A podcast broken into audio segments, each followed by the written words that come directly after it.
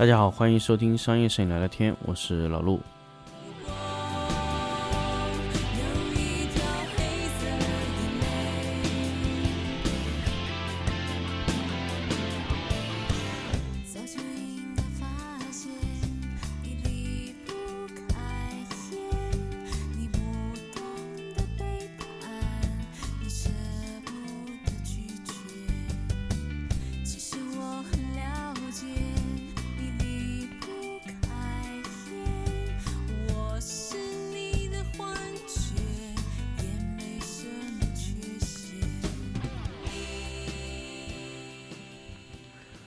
大家好，那个这期节目呢，其实延迟了一天给大家更新，那么其实中间有一点点时时机没有来得及更新嘛，那么刚好就是我们来聊一聊，呃，我们在礼拜六结束的那一场直播的一些内容吧。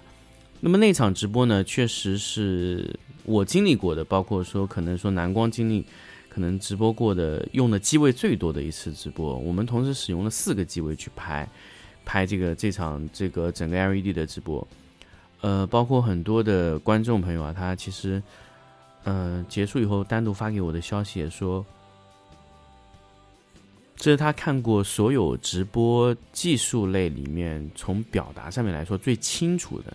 除了我可能说的比较快之外，其他都是做的特别好的。其实这场直播呢，其实本身预计是两个小时，然后主持人和我说说，可能说我说的太快了，一个半小时就搞定了。然后我说，哎，那场很奇怪，就没有大家没有提问啊。那么没有提问的主要原因就是，可能是我说的真的是太快，大家可能还没有想出要问什么问题，所以就哎匆匆就结束了。确实，当然直播抽奖也非常快。可能大家还没有回过神来，都已经抽完了三轮奖。南光这次送出了三件卫衣，五个五 C 这个小的这个冰灯啊，那个冰灯呢，其实我用到手上也觉得是一个非常有性价比的一个产品吧。那么刚好因为南光给了我五个五 C，那么所以我刚好可以评价一下这个五 C 这个灯。因为这个灯呢，其实我手上还有一个爱图仕的 MC，呃，其实两个灯从使用上来说呢，当然五 C 会少了很多功能，比如说 APP 啊什么，因为 APP 我再次和这个蓝光的技术确认，蓝光在今年十二月会推出一个完全和爱图仕可以媲美的这个 APP，那么这个灯的售价可能才三百多块钱，那么整体使用下来呢，其实包括的一些配件啊，那。有些地方它确实塑料件用的非常多，但是呢，它这个价格确实是很香的。那如果说你对价格特别特别敏感，我觉得可能五 C 更加适合对价格特别敏感的用户，因为呃 MC 比它将近贵出了一倍的价格。那么，嗯，包括屏幕啊，其实拿在手上屏幕的感觉，我觉得可能它这块屏幕比呃爱图仕那块还大一些。然后它的功能其实完全一致，但是五 C 是没有合光的。那么当然，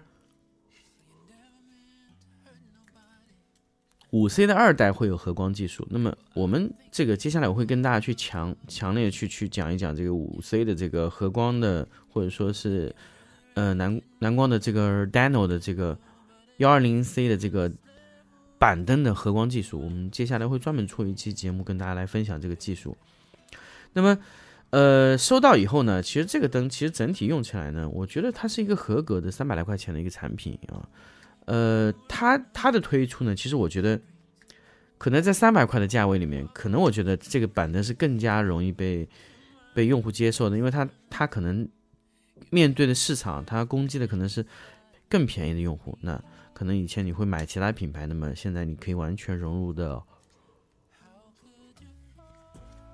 蓝光的生态里面。那所以蓝光原来是没有这个灯嘛，所以它补足补足了这个五 C 的这个一个一个一个小的短板嘛。那么刚好，呃，蓝光除了在灯泡这个位置没有没有没有灯之外，其他所有的灯都已经补全了。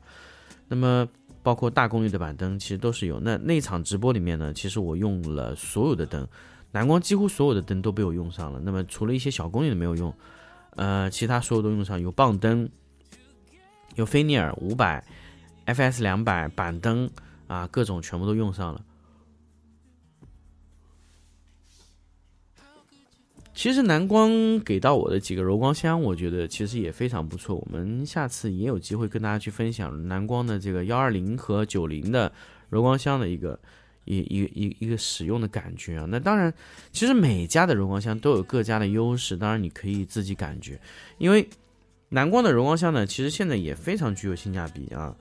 它现在就比金贝略微贵一点点，当然你在选择柔光箱的时候呢，其实也无所谓选择哪一家。但是蓝光它是在你买到柔光箱的时候，它同时给到你两块布，一块是涂层，一块是没有涂层。那么没有涂层呢，它是要穿透以后有亮度；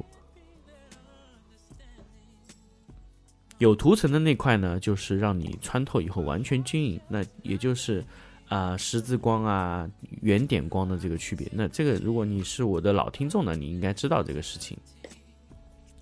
那么这期呢，就是想说一说咱们在这个布光那那个环节里面有几个问题，我一直没说清楚的，所以用这期节目跟大家来来来说一下啊。第一个呢，就是我当时在。布光的时候，有很多的观众说：“哎，我这个窗帘是过曝的。”那么这个呢，其实主要的原因是因为，呃，输出直播的时候，画面输出的是是是七零九的色域。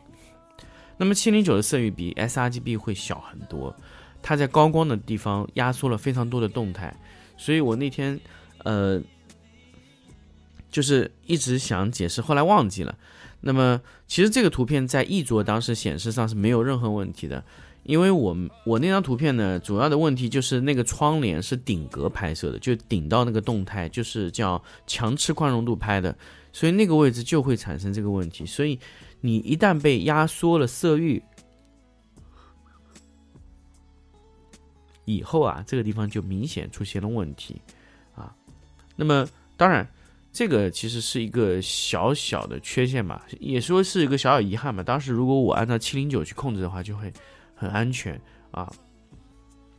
那么另外几个呢，就是说，其实也我后来发现我的呃学员也问我了，就是说，呃，以后真的能用 LED 替代所有的呃闪光灯吗？那这个呢，其实呃它并不能。我也说了，就是 LED 可以在五十对五十开的左右。那我预计现在比较。顺利的话，就是可能五零对五零的，呃，会会比较好，就是百分之五十对百分之五十吧。LED 可以去替代百分之五十的拍摄任务，那么余下的百分之五十当然要用闪光灯来结束。那么闪光灯的凝固能力确实是远远优于 LED 的，因为 LED 不管你怎么去处理，它的持续时间呐这些问题都会出现严重的。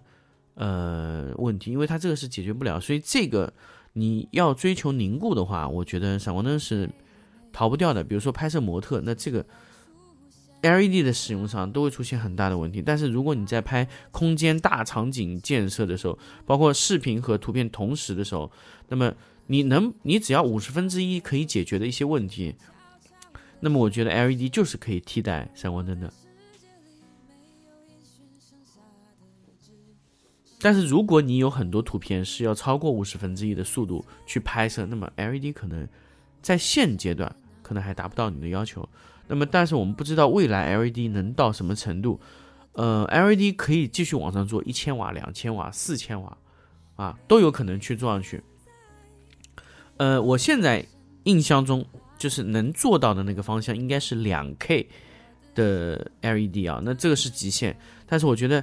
呃，如果顺利的话，大家可能在明年三月以前就可以看到 1K 的 COB 的这个 LED 了。那 1K 的灯就是非常非常的亮了。如果有 1K 的灯，大家可以相信，五十分之一的快门就可以瞬间变成一百二十五分之一。那么当然，1K 要卖什么价格，我们现在还不太清楚。呃，那么另外几个呢，就是关于蓝光的 APP。蓝光的 APP 呢，在明年三月之前，他们啊觉得跟我说是会全部开发完成。那么蓝光所有的灯都会被接入 A P P 中，那还有它的所有的灯，它其实内置都可以做 Mesh，因为它所有的呃灯光里面都是内置了 Mesh 功能，包括它的板灯，呃，棒灯啊，C O B 的灯，包括 F S 两百这些，全部都可以。被接入 A P P，所以它不需要任何升级，所以你现有手上的蓝光，所有都可以在未来的 A P P 里面发展。那么 A P P 为什么我强烈要让这个蓝光去做 A P P 呢？因为 A P P 可以做生态，可以做工业化。那其实我在节目中也跟大家强调了很多，就是说工业智能化可以用 L E D 来产生啊，因为 L E D 天生它就是有工业智能化，因为 L E D 是全电子化控制。所以它从根源上就是可以从电子控制逻辑来做的，所以它这个灯是完全可以去适配各种场景，它可以多灯同时控制。为什么？因为闪光灯如果你要去更换它的色温是非常麻烦的啊，或者说你要去更换它色温，你成本是非常高的，而且闪光灯的一致性做的不是太好，就是每天开机。它触发的那个功率是不是一样？这个还真的不一定。但是 LED 可以保持非常好的一致性，每天开机都可以差不多的状态啊。那么，所以 LED 的这个光源，它天生就适合做工业化的智能。那么我的要求当然就是每天开机灯光一致，我不需要再去打光。那么我场景和灯光可以同时固定下来。那我让在拍摄中产生的变量减少到最少。啊，所以，因为如果你你是每天在布光或者怎么样，那你可能你布的光可能今天变，明天变，后天还要变。当然，这个柔性化生产线要不要去做这样的事情呢？我完全觉得需要。那么，我需要在 LED 里面就把它做成刚性，另外百分之五十的柔性呢，那我可能是使用闪光灯。当然，这是两种团队。那么 LED 的刚性团队呢，它就是要把灯光固定到那个状态，所以。我为我我给大家去演示 LED 可以去拍摄床品的主要目的，其实并不是为了说我完全的去否掉闪光灯，那更多的就是说 LED 它能替代一部分闪光灯的事情，在平面里面，或者说在视频里它结合性会做得非常好啊。那么因为我用了十一年，足足十一年的闪光灯，然后转到 LED。啊，那我觉得其实可能有些东西 LED 可以做到更好，有些东西闪光灯可以做到最最好。所以我们在大家在两种光源之间，没有必要去否认任何一个光源，说那个光源是不好，那个光源是不好。所以我们需要结合两种光源的特性啊，LED 是更加具有产业化优势的，它可以让整个布光这个流程做到非常非常的固定，非常非常的智能啊。那么，接下来呢，就是后面的这个节目，我会跟大家去慢慢分享更多关于智能化的场景的灯光的处理。好，那么这一期呢，就跟大家分享到这里，我们下期再见。